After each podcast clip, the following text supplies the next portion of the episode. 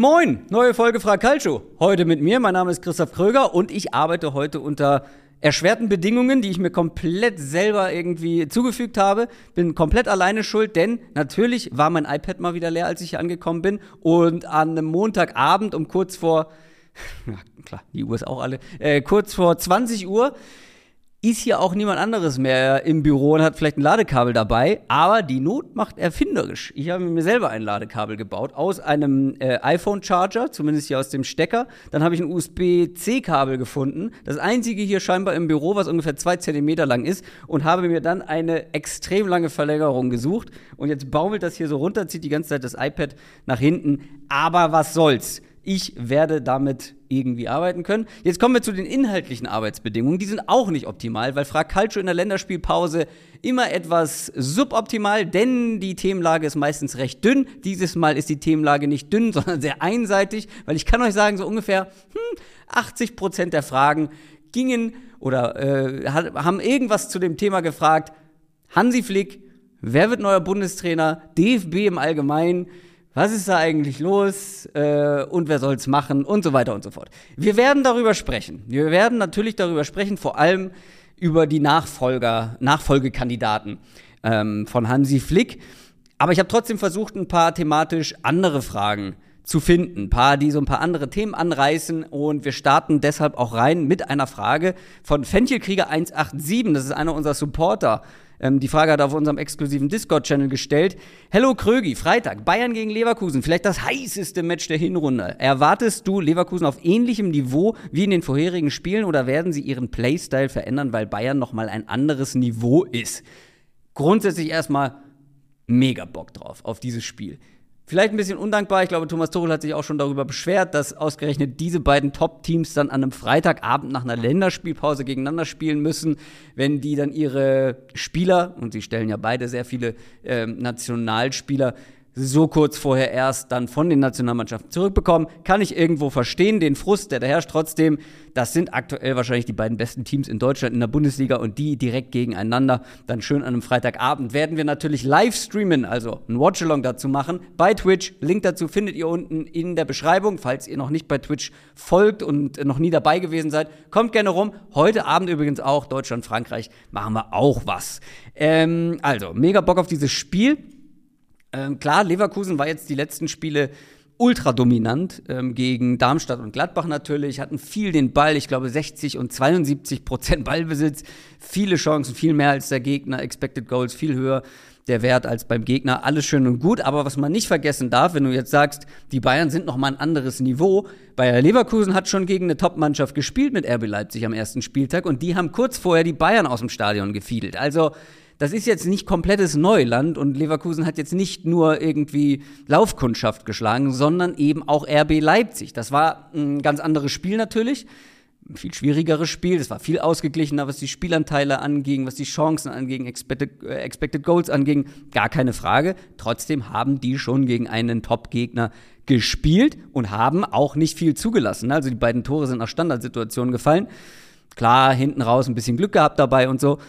Ich würde aber das Ganze umdrehen und sagen, Bayern hat noch nicht gegen den Top-Gegner gespielt und hat jetzt auch gegen die anderen nicht immer so geglänzt, wie man sich das, glaube ich, selber äh, gerne vorstellt. Und beide haben schon gegen Gladbach gespielt und ich finde kurios, dass Leverkusen gegen Gladbach deutlich mehr zugelassen hat als die Bayern. Bei den Bayern war es ja knapp, da hat man das Spiel dann noch gedreht. Leverkusen hat souverän gewonnen Bayern mit Mühe. Und die Bayern haben weniger zugelassen unterm Strich. Gut, lag natürlich auch am Spielverlauf. Gladbach ist in Führung gegangen und so weiter. Was ich jetzt aber damit sagen will, dass ich auch nochmal auf dieses Leipzig-Spiel zu sprechen komme. Ich glaube nicht, dass Leverkusen von einem Stil, von einem Spielstil irgendwie abrückt und jetzt ganz andere Sachen versucht zu machen, weil ich finde, Leverkusen steht aktuell nicht für, ähm, für eine Extreme. Ja, jetzt irgendwie eine Extreme mit Ball oder ohne Ball das ist einfach ein sehr, sehr ausbalanciertes Team, sowohl mit als auch ohne Ball. Mit Ball, ja, viel Ballbesitz, da wird äh, auch geduldig gespielt, Kombinationsfußball, aber wir haben es halt auch schon oft gesehen, schnelles Umschaltspiel, dann über einen Frimpong beispielsweise, über die schnellen Spieler, ein Boniface äh, und so weiter. Ähm, also die können können beides quasi und gegen den Ball ist es ähnlich. Also das ist eine Mannschaft, die zwar sehr intensives Gegenpressing spielt, also nach Ballverlust schnell versucht, den Ball wieder zu erobern. Aber wenn das nicht klappt, sich auch mal zurückfallen lassen kann und jetzt nicht ein super hohes Angriffs Angriffspressing spielt. Also ähm, kein Heavy-Metal-Fußball, nicht eine ultra hohe Linie spielt. Die können auch wirklich kompakt hinten drin stehen. Und da hat man es dann auch schon mal gesehen, ähm, wie schwer sich da die Gegner tun, da sich durchzukombinieren. Also sehr, sehr ausbalanciert generell. Ich bin auf eine einzige Sache gespannt, gerade jetzt mit Blick auf dieses Spiel, ob das zum Problem für Leverkusen werden kann. Denn wenn dieses Gegenpressing nicht funktioniert, weil da sind sie sehr, sehr aggressiv, da gehen sie mit vielen Leuten in Richtung Ball, äh, um den Ball halt eben wieder zurückzugewinnen. Wenn das nicht funktioniert, dann gibt es schon noch Räume. Also ich habe mir auch noch mal ein paar Szenen angeguckt, wie so Chancen der Gegner zustande gekommen sind. Gab es ja nicht so wahnsinnig viele, jetzt vor allem in den letzten beiden Spielen nicht, aber es sind schon große Räume dann hinter den beiden Schienenspielern. Also allen voran hinter Frimpong auf der rechten Seite. Klar, die Dreierkette, ne, die, man hat ja extra eine Dreierkette, damit diese Räume, ich kann keine Dreierkette zeigen, bin ich denn komplett bescheuert. Ähm, also, dass die beiden äußeren Außenverteidiger, äh, die beiden äußeren Innenverteidiger so ein bisschen halt die, die Flügel bzw. Halbräume auch absichern hinter den Schienenspielern. Und trotzdem ist da sehr, sehr viel Platz. Wenn man sich jetzt zum Beispiel, also ich würde da vor allem das Leipzig-Spiel halt anschauen, weil es der stärkste Gegner war, gegen den sie bisher gespielt haben, die konnten das nicht so richtig ausnutzen, weil die haben vor allem in der ersten Halbzeit und auch noch in die zweite Halbzeit hinein eigentlich quasi ohne richtige Flügelspieler gespielt. Also ich glaube, das waren 4-2-2-2. Und dann waren Timo Werner und Xavi Simmons, die, die äußeren Spieler, das sind ja beides eher Spieler, die sich im Zentrum aufhalten und auch nach innen ziehen, dann vor allem mit Ball. Das sind ja keine, die die Breite irgendwie halten, gerade im Angriffsdrittel nicht. Und dann ist ganz spannend, dann haben sie ab der 62. Minute so ein bisschen umgestellt, das habe ich nochmal nachgeschaut. Da haben sie nämlich auf Dreierkette gestellt, plus halt eben Schienenspieler, allen voran Henrichs rechts und ich glaube David Raum links. Und dann hast du da ein bisschen mehr Breite. Und wenn wir uns dann mal ähm, also ihr seht ja auch noch mal in der, in der Heatmap, also ist relativ eng alles. Ähm, das war vor allem dann am Anfang. Ähm, seht ihr niemanden, der so richtig vorne dann im Angriffsdrittel die Breite hält. Aber wenn man sich dann anguckt, was ab der 62. Minute in Sachen XG-Verlauf passiert ist, ähm, da hat dann Leipzig deutlich mehr machen können. Gut, klar, man lag zurück, man musste auch mehr machen. Kann Zufall sein, dass es ausgerechnet nach dieser Umstellung passiert ist, aber ist schon etwas, worauf ich achten wollen würde, weil wenn wir uns dann zum Vergleich mal angucken, wie die Bayern jetzt im letzten Spiel gegen Gladbach in Sachen Durchschnittsposition aussahen, da sehen wir vor allem die Nummer 10 und die Nummer 11, Coman und Sané, sehr breit, sehr weit vorne. Und das sind ja grundsätzlich auch Spieler, die die Breite dann vorne halten, ähm, sehr offensiv stehen und vor allem viel Tempo haben. Bayern traue ich es halt natürlich absolut zu, mit ihrer Qualität sich aus diesem Gegenpressing des Öfteren mal zu befreien und dann können die halt eben diese Räume wahrscheinlich etwas besser ausnutzen, als es Leipzig konnte, mit eben einem Sané allen voran in Bestform. Ähm, da bin ich sehr gespannt drauf, ob das nicht den Leverkusen dann auf die Füße fällt. Ich will aber auch gleichzeitig sagen, ähm, und das auch nochmal unterstreichen, ich glaube, Leverkusen wird nicht groß was verändern. Und ich glaube, dass es ein Duell aktuell sogar auf Augenhöhe ist die Bayern haben halt eben die Mittel, um Leverkusen in den vermeintlichen Schwachstellen, wenn es die gibt, ähm, zu schaden. Ich muss auf der anderen Seite sagen, Leverkusen hat natürlich auch die Qualität in der Offensive, um diese Bayern, äh, um diesen Bayern gefährlich zu werden und da auch das eine oder andere Tor zu erzielen. Gerade auch hier, also auch die Bayern sind mit Tempo zu schlagen. Wenn Leverkusen schnell äh, umschaltet, eben über die genannten Spieler, über diese schnellen Spieler, Vielleicht lasse ich mich sogar zu der Aussage hinreißen, äh, wer das bessere, wer die bessere Mannschaft im Umschaltspiel nach vorne ist, gewinnt vielleicht dieses Spiel. Ich bin sehr gespannt, wie es ausgeht. Kommt gerne am Freitag mit dazu bei Twitch. Wie gesagt, Link ist unten. Und damit kommen wir zur zweiten Frage von Maxi Binho. Maxi Binho 166 schreibt Moin Krögi. Wer waren für dich die drei positiven und drei negativen Überraschungen des Saisonstarts? Mannschaften, Spieler, Trainer etc. Und glaubst du, dass diese an ihre, ihren Leistungen weiter anknüpfen oder doch eher den Erwartungen gerecht werden? Ähm, Ach so, weil sie überrascht haben, sind sie den Erwartungen nicht gerecht worden oder weil sie enttäuscht haben nicht. Äh, beste Grüße. Ich habe ich hab diese Frage ein bisschen anders ausgelegt, weil ich habe vor allem auf positive Überraschungen geschaut. Weil ich glaube, einige Fragen kommen noch, die halt einfach sehr, sehr kritisch sind und nicht die optimistischsten Themen sind in der, in der Fußballwelt. Deswegen habe ich mir gedacht, komm, wir machen das hier mal ganz positiv, nur positive Vibes in dieser Frage. Wir gucken nur auf positiv Überraschungen und auch aus unterschiedlichen Ligen. Aber fangen wir mal in Deutschland an. Da muss man den VfB Stuttgart nennen. Sechs Punkte, elf Tore in drei Spielen, sehr unterhaltsame Spiele, auch wenn sie verloren haben. Äh, zweimal 5 zu 0 gewonnen dazu und davon einmal gegen Freiburg. Eine Top-Mannschaft in der Bundesliga, zumindest die letzten Jahre. Und wenn man genau drauf schaut, der VfB hatte nur eine schlechte Halbzeit in dieser Saison. Und das war die zweite gegen Leipzig. Die erste war nämlich richtig gut. Und gegen Leipzig darfst du mal als VfB Stuttgart eine schlechte Halbzeit haben. Und dann hat man unterm Strich auch ein paar Tore zu viel kassiert. Okay, trotzdem eine schlechte Halbzeit in drei Spielen, die alle nicht einfach waren. Ähm, Finde ich sehr, sehr beeindruckend, hätte ich nicht mit gerechnet, deswegen eben eine positive Überraschung. Fun Fact übrigens, äh, sie hatten in beiden Spielen mehr Expected Goals als Leipzig gegen Stuttgart hatte. Das nur so am Rande. Und gleichzeitig als große Überraschung würde ich hier Chris Führig nennen. Weil damit hätte ich nicht gerechnet, weil Chris Führig, ich meine, haben wir auch schon häufig drüber gesprochen, ist so ein Spieler, der macht viel richtig, bis es dann zur letzten Entscheidung kommt und dann trifft er die falsche Entscheidung. Und das macht er bislang eher nicht. Er trifft viele richtige, viele gute Entscheidungen und das sieht man dann auch. Und dann ist er wirklich ein ganz, ganz wichtiger Faktor im Spiel für den VfB.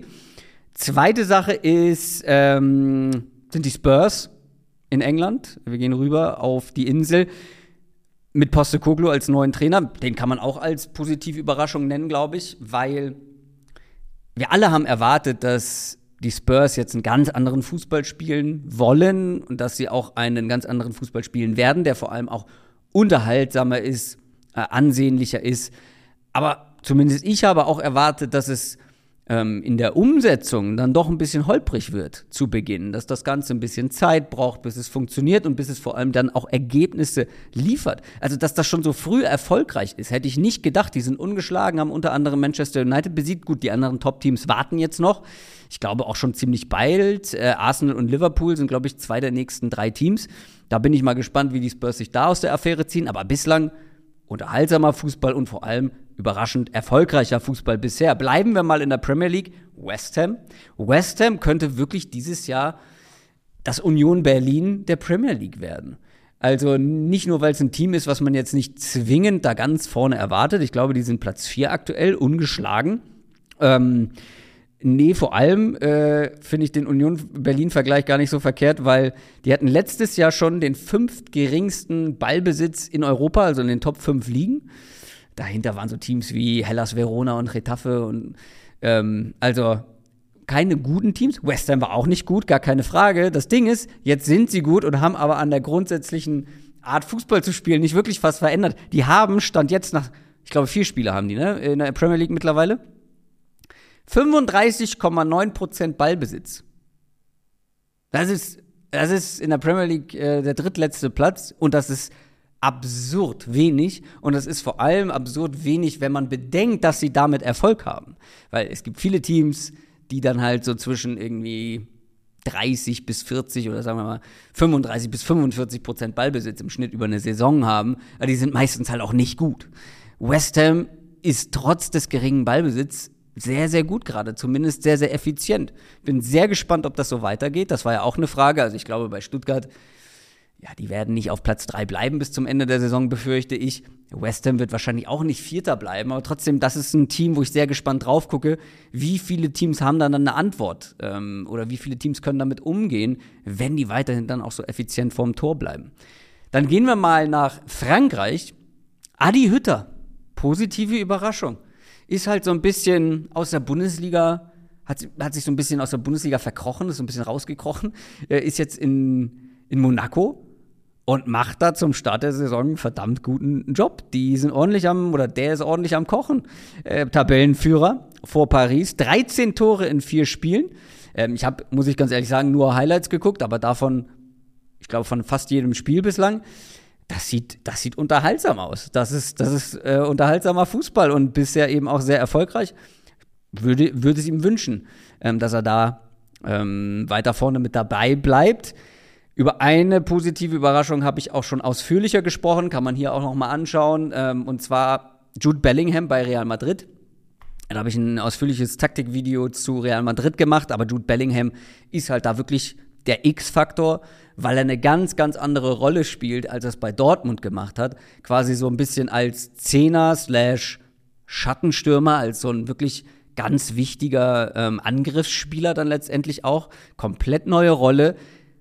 Und dass der das, also es gibt Leute, die ähm, gedacht haben, der geht jetzt zu Real Madrid und wird erstmal ja, wird erstmal einen schwierigen Stand haben, ja, wird sich erstmal unterordnen müssen, vielleicht keine so große Rolle spielen und der kommt dahin in diesem Alter zu Real Madrid zum, zum größten, prestigeträchtigsten Club der Welt und ist direkt wieder eine, also ich weiß nicht, ob er eine Führungsfigur dann in, den, in der Kabine ist, aber auf dem Platz ist er es auf jeden Fall.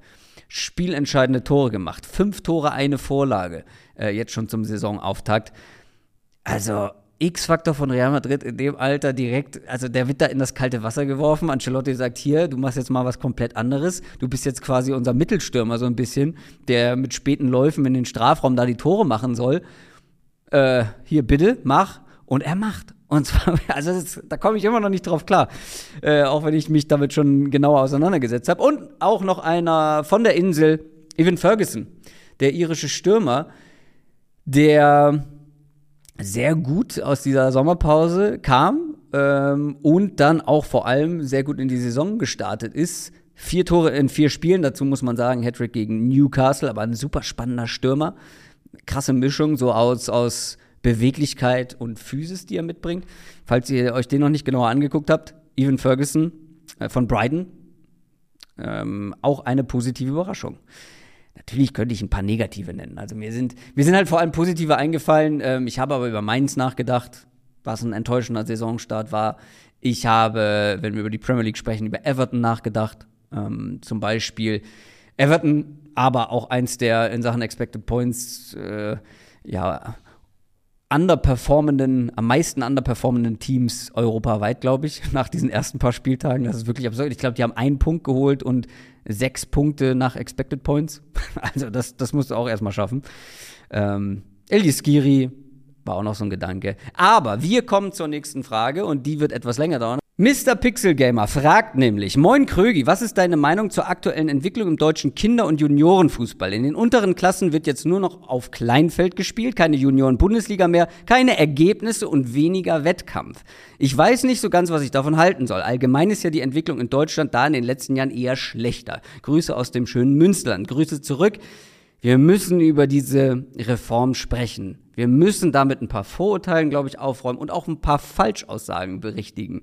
Weil das, was ich jetzt auch aus dieser Fragestellung mitnehme, ist, es gibt da offensichtlich, offensichtlich sehr viele Unklarheiten. Dass viele nicht genau wissen, was da eigentlich sich verändern soll.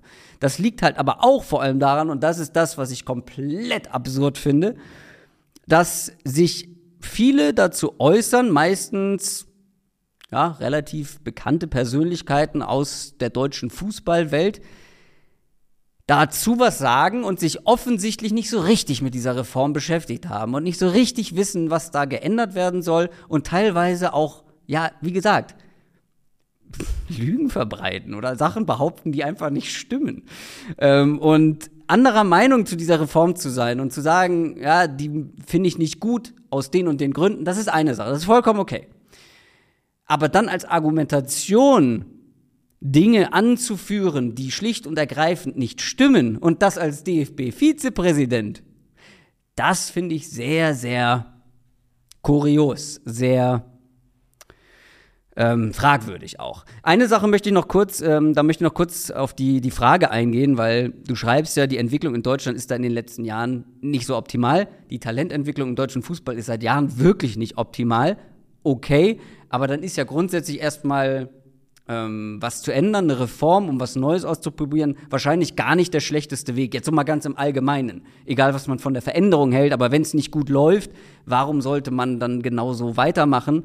Vor allem, wenn man bedenkt, in anderen Ländern läuft das ja besser, das wissen wir ja. Ne? Also in anderen Ländern kommen da mehr gute Talente hoch und da kommen wir später noch mal drauf, was in anderen Ländern gemacht wird.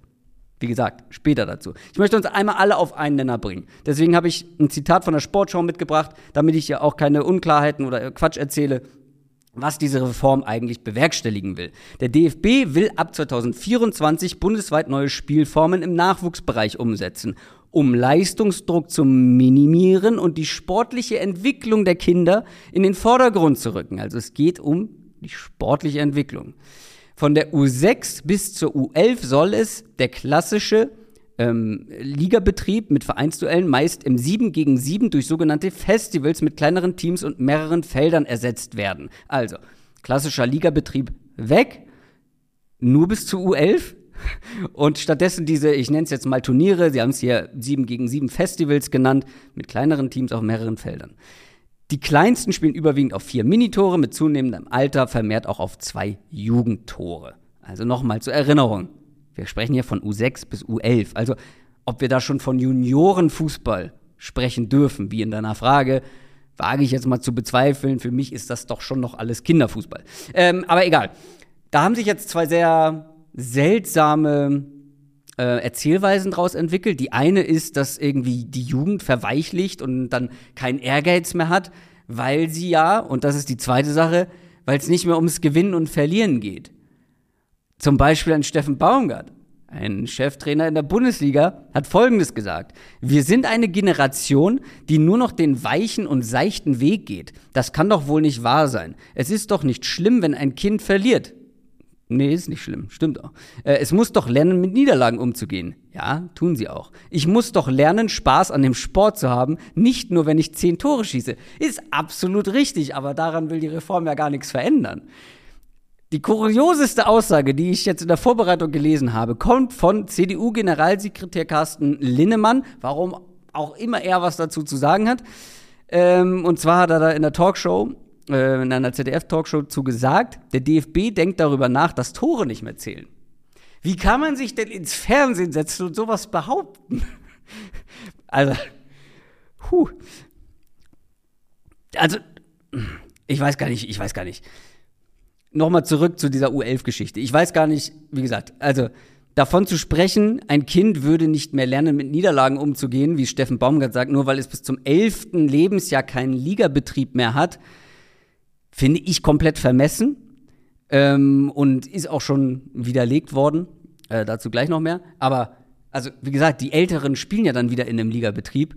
Und nochmal, es geht ums Gewinnen und Verlieren. Daran ändert sich überhaupt nichts. Noch ein Zitat aus der Sportschau, äh, von sportschau.de, mit einem Zitat von Hannes Wolf, der ja da auch äh, daran beteiligt war an dieser Reform.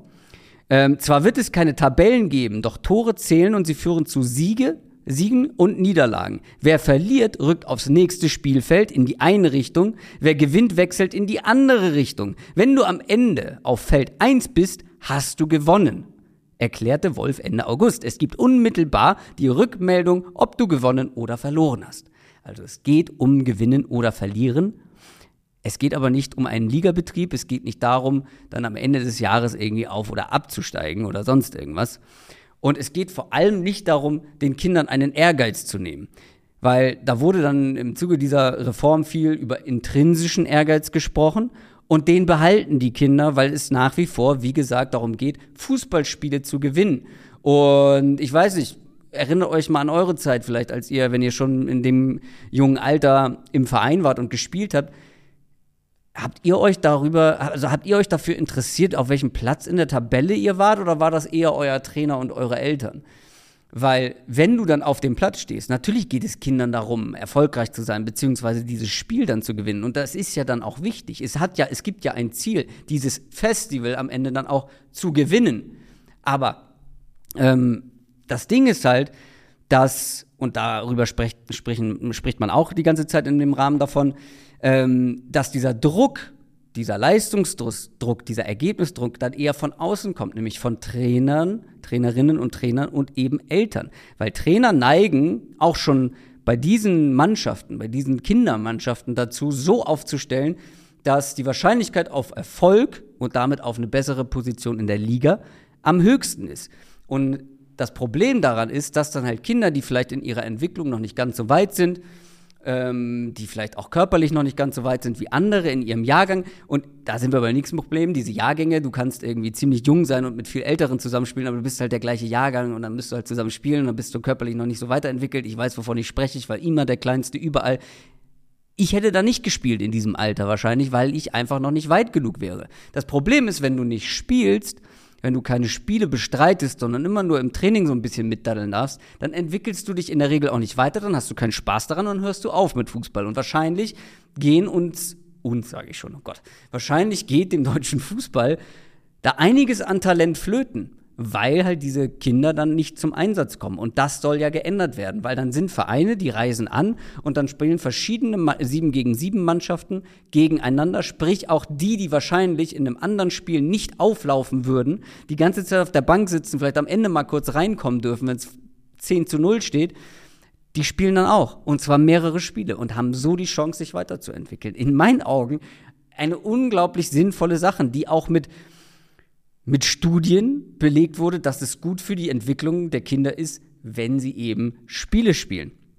Ähm, und da kommen wir schon zum nächsten Punkt. Das hat nicht mal eben jemand sich so ausgedacht, irgendwie aus dem Hut gezaubert, das Ganze. Das wurde lange getestet. Wie gesagt, da gibt es auch Studien, da gibt es vor allem Expertinnen und Experten, die sich mit solchen Themen befassen, wie sich eben Kinder besser entwickeln können, dann im sportlichen Bereich, im fußballerischen Bereich.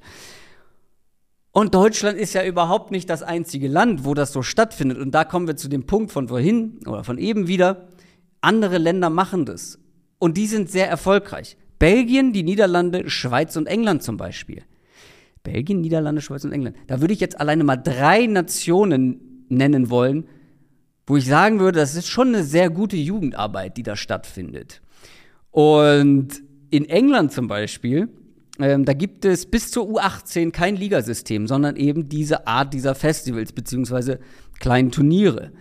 Und wenn wir, also das ist schon ein bisschen zynisch jetzt, ich weiß, aber überlegt euch mal, oder wen würdet ihr nennen, wenn ich euch frage, wer waren so die ganz großen Talente der vergangenen ein, zwei Jahre in Deutschland? Die großen deutschen Shootingstar-Talente. Talente. Florian Wirtz, Jamal Musiala. So, die sind, die stehen wahrscheinlich überall.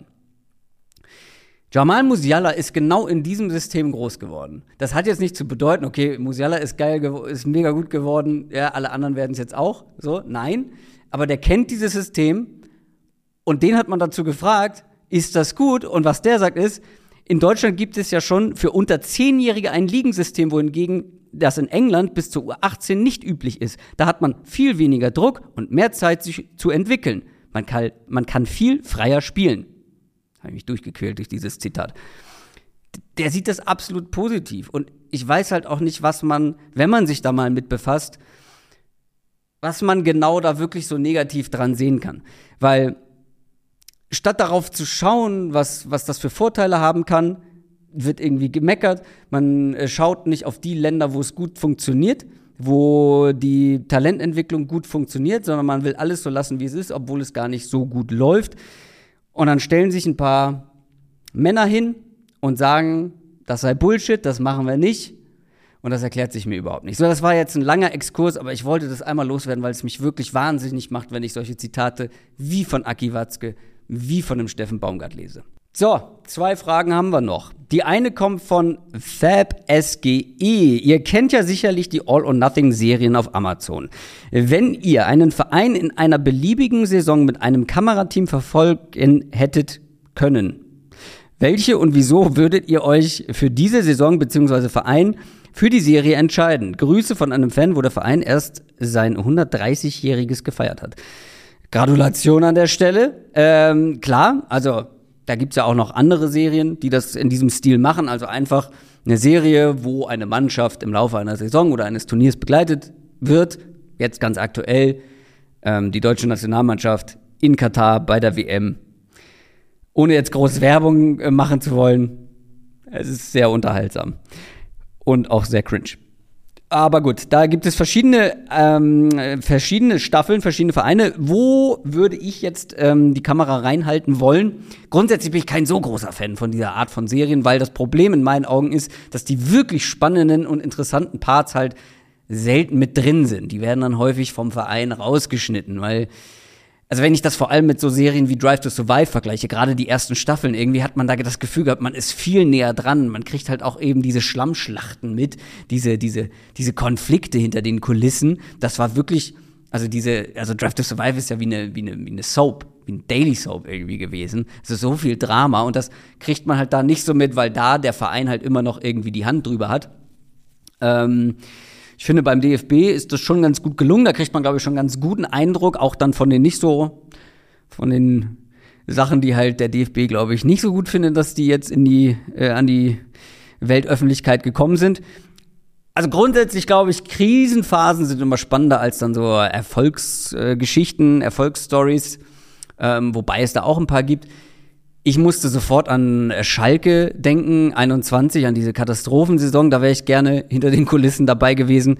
Generell härter. Also da kannst du es nicht nur auf eine Saison begrenzen, sondern äh, ja, die letzten Jahre eigentlich, aber trotzdem dann die Saison 2019, 20 müsste das gewesen sein.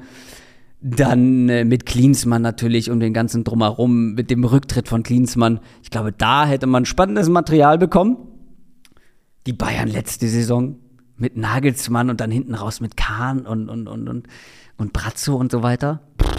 Oh, das hätte ich gern gesehen. Das, das hätte Potenzial gehabt. Und wenn wir auf so erfolgreiche Sachen schauen, also gerade mal jetzt, um einen Vergleich dann vielleicht auch zu haben, so Brasilien 2014, was war da anders? Wie wurde da, wurden da auch Graugänse gezeigt, die irgendwie als Motivationsclip da durch den, durch den Himmel segeln? Weiß ich nicht. So einfach, um mal zu gucken, wie, wie war die Stimmung da? Wie war, wie war die Leidenschaft da? Wie, wie, wie lief das ab im Vergleich jetzt zu dem, was wir jetzt zu sehen bekommen? Oder auch, das hat Niklas vorgeschlagen, finde ich sehr gut, äh, die Bayern 2013, einfach so eine besessene Truppe, ähm, die halt wirklich dann, um da mal zu sehen, was da für Mechanismen greifen, um dann so eine Saison zu spielen am Ende. Auch eine sehr, sehr schöne Idee. Letzte Frage und ich habe sie extra bis zum Ende aufgespart von Matthias Piepenbrink. Moin Krögi, mich würde deine Einschätzung zu den folgenden Namen interessieren. Wer von denen würde sich gut als Bundestrainer eignen? Wer würde die Mannschaft kurzfristig für die anstehende EM gerade biegen oder wen würdest du dir vielleicht auch langfristig wünschen? Gehen wir sie mal durch. Bevor wir das machen, was suchen wir denn überhaupt? Was ist über das Profil?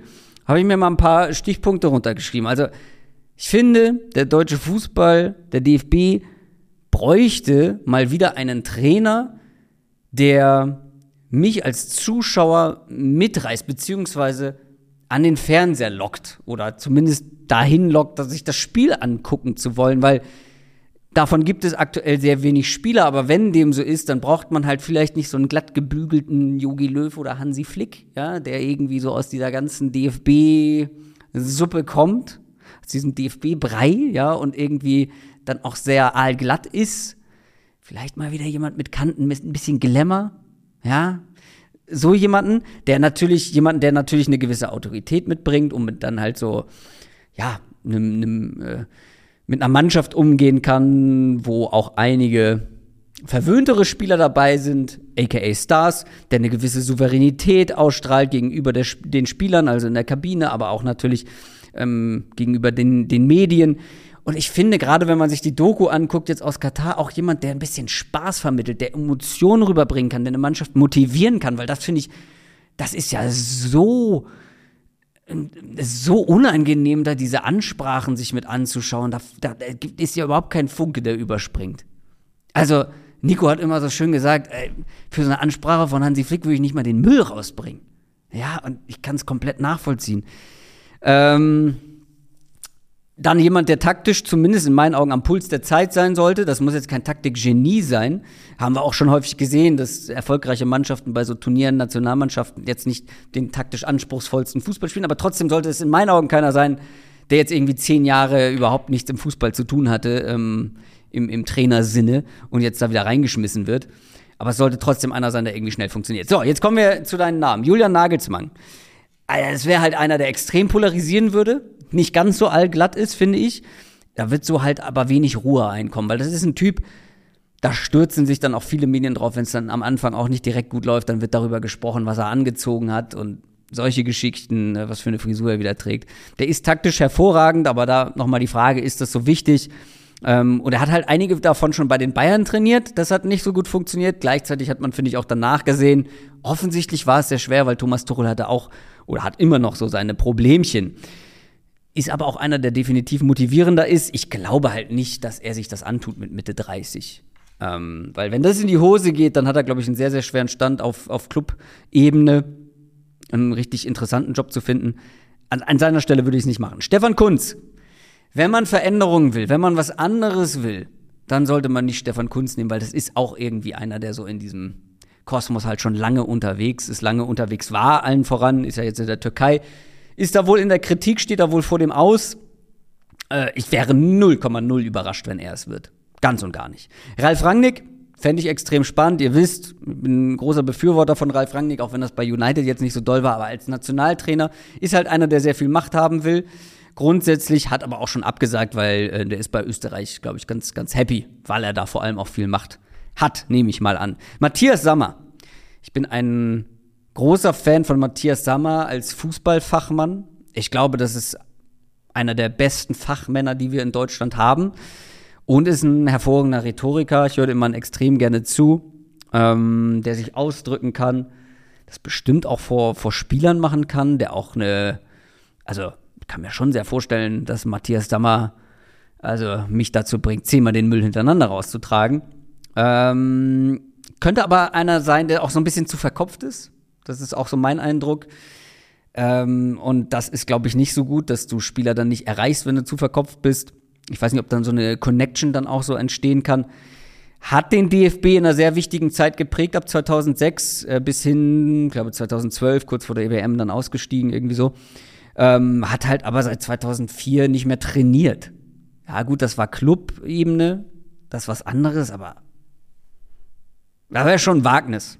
Louis van Gaal, das ist einer, wo wir wissen, dass der für diese Rolle perfekt wäre. Jetzt übernehmen, in dem Alter allen voran auch, jetzt übernehmen bis zur EM.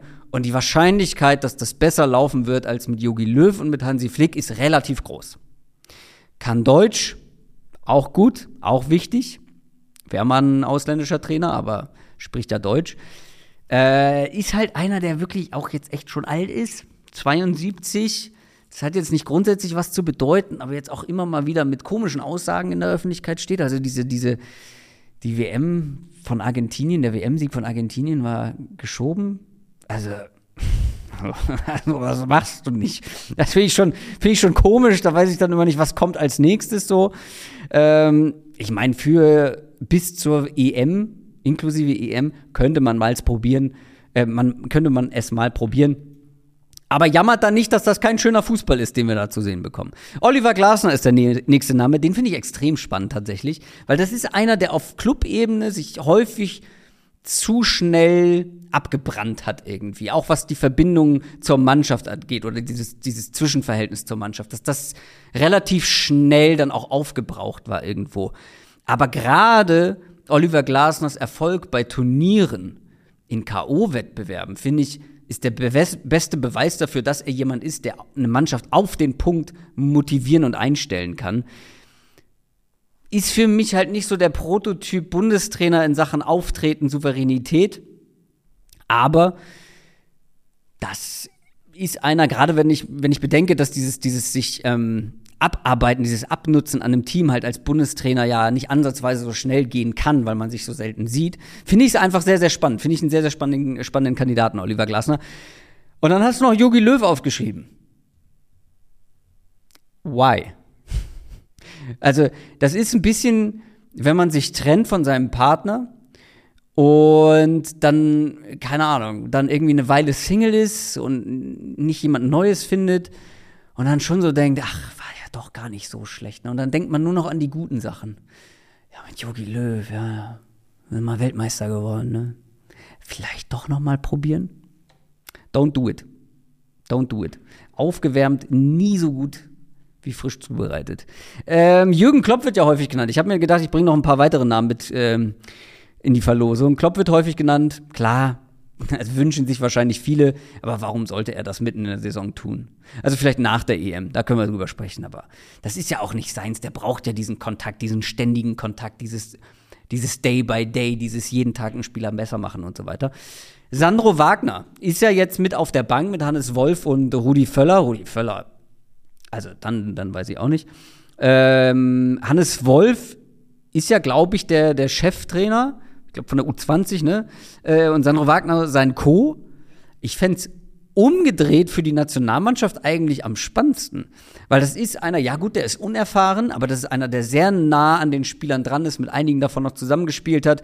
Das ist auch einer, der mal wieder so ein bisschen mitreißen könnte, sowohl äh, die, sowohl die Spieler, die Mannschaft, als auch natürlich die Zuschauer irgendwo dann durch, durch sein Auftreten, durch eben eine sehr, sehr kontroverse Art, beziehungsweise so ein Typ, der auch mal irgendwie aneckt. Weil also, der wird keinen Film von Graugänsen zur Motivation zeigen. Äh, da bin ich mir ziemlich sicher.